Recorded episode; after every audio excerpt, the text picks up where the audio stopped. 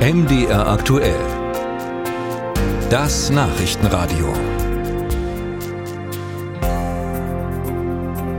Lange hat die Bundesregierung gerungen um das Gebäudeenergiegesetz GEG, allgemein auch Heizungsgesetz genannt.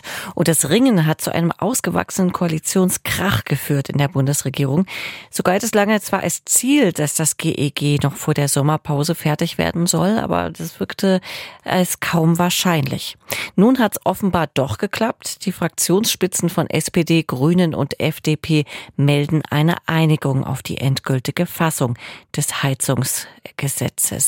Darüber habe ich gesprochen mit Lothar Lenz vom ARD Hauptstadtstudio. Herr Lenz, Bisher hat es nur sogenannte Leitplanken gegeben zu den Änderungen am Heizungsgesetz. Was waren denn bis zum Schluss die Knackpunkte, um die zäh gerungen wurde? Das war im Kern die Frage, wie sehr Hausbesitzer, private Hausbesitzer zeitlich und finanziell durch diese Wärmewende belastet werden sollen. Und nun ist klar, durch die Einigung auf den endgültigen Gesetzestext, dass eben den äh, privaten Hausbesitzern mehr Zeit bleiben soll für diese Umstellung. Denn die Kommunen müssen erstmal eine sogenannte Wärmeplanung erarbeiten. Das heißt, sie sollen sagen, welche Stadtviertel, welche Wohngebiete künftig an das Fernwärmenetz angeschlossen werden können. Das ist ja auch dann eine mögliche umweltfreundliche Heizmethode. Und die Kommunen sollen sagen, ob das lokale Gasnetz später mal umgestellt werden soll auf Wasserstoff. Wenn das nämlich der Fall ist, dann darf man auch eine nagelneue Gasheizung in seinen Heizungskeller bauen, denn die lässt sich ja dann später auf Wasserstoff umstellen. Noch keine Details gibt es beim Thema Förderung, also das ist der zweite Punkt, wie groß ist die finanzielle Belastung, aber immerhin kann man sagen, da steht die Koalition im Wort. Bundeswirtschaftsminister Robert Habeck und äh, Bundesbauministerin Clara Geiwitz haben ja gerade letzte Woche im Bundestag beide wörtlich versprochen, dass es keine sozialen Verwerfungen mhm. geben soll bei der Wärmewende.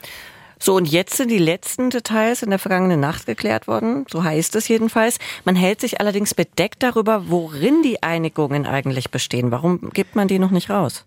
Also es soll am Donnerstag übermorgen eine gemeinsame Pressekonferenz nochmal der Koalitionäre zum Gebäudeenergiegesetz geben, wie es ja offiziell heißt. Und man will sich diesen Auftritt nicht sozusagen im äh, Vorhinein abschwächen lassen, den Wind aus den Segeln nehmen. Denn natürlich ist dieses Heizungsgesetz äh, verantwortlich gemacht worden, ja, für einen Großteil der Unzufriedenheit mit der Bundesregierung. Da habe man auch nicht richtig kommuniziert, sagen selbst die Beteiligten, also zum Beispiel die SPD vor Vorsitzende ähm, äh, Esken, Saskia Esken, hat das äh, gerade gestern noch betont. Also man will jetzt nochmal vor die Öffentlichkeit treten und sagen, jetzt ist es alles ähm, unter Dach und Fach und dann auch nochmal Details zu den genannten Fragen beantworten. Hat es schon Äußerungen gegeben von den Fraktionsspitzen und welche zu dieser Einigung?